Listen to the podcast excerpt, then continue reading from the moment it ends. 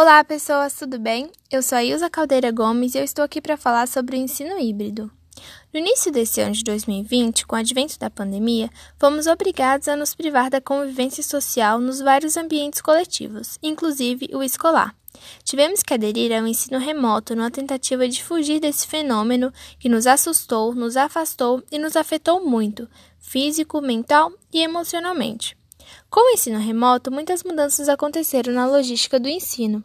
A escola mudou-se para casa, mas não mudou o planejamento. Os pais tiveram que assumir o papel dos professores, muitos sem nenhuma formação e informação para isso, sem nenhum recurso didático ou projeto. Além de todas essas lacunas, soma-se a isso fatores como a falta de recurso, pois nem todos têm celulares, tablets e acesso à internet devido à localização geográfica e à condição financeira.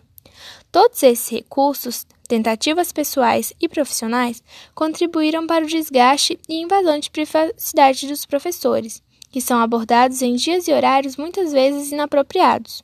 Somando-se a isso, uma visão distorcida dos professores da educação infantil, uma vez que as tentativas de abordagem por vídeos não se aproximam nem um pouco da realidade do cotidiano na tentativa de salvar a todos o ensino híbrido, que é uma incrível estratégia de ensino que se difere dos métodos e metodologias utilizados até então no processo de ensino e aprendizagem. Emerge como uma mistura de coisas, pois, para que o mesmo aconteça, é necessária a participação do professor, do aluno e os conhecimentos sociais, colocando o aluno como protagonista.